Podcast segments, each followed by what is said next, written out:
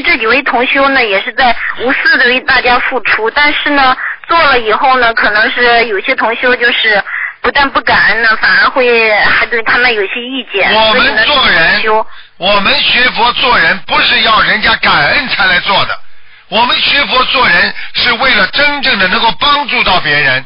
我不管别人对我怎么样，我只要去帮助他就可以。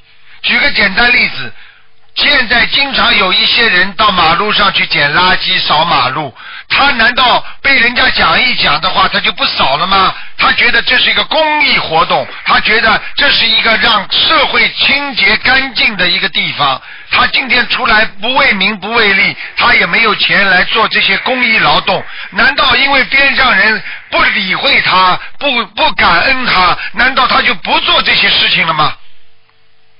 明白了吗？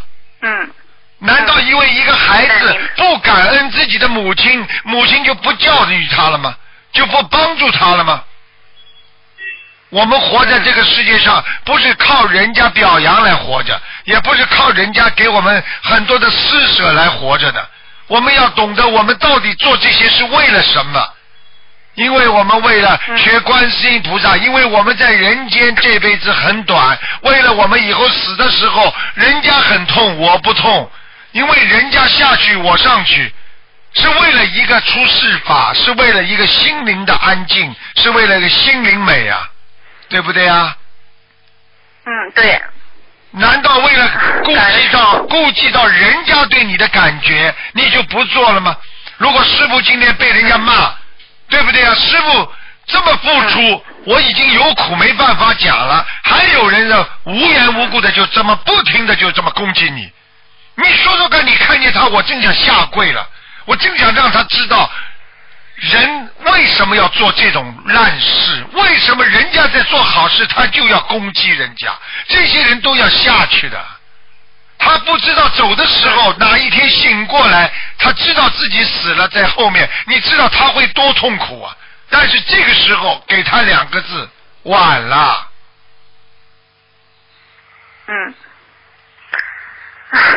你要告谢谢师傅开始太感恩了嗯你你一定要告诉他们要坚持，因为我们修的是我们自己得的，是人家得不到，是我们自己得到的。所以我们走的时候，我们会无痛、无病、无灾、无疾而终。而有些人，你去看看多少人是痛死的，想想他们过去做了多少坏事，所以这种报应，它很快就会到来。所以你不要去想人家怎么讲，人家个人做事，个人个人自己得，个人吃饭，个人饱。所以我们只要好好的做就可以了。我们活在这个世界上，不要说啊，这个人讲我了，我就不做了。我们不是为自己一个名誉而活着的。我们要为实实在在的救度众生，去帮助别人而活着，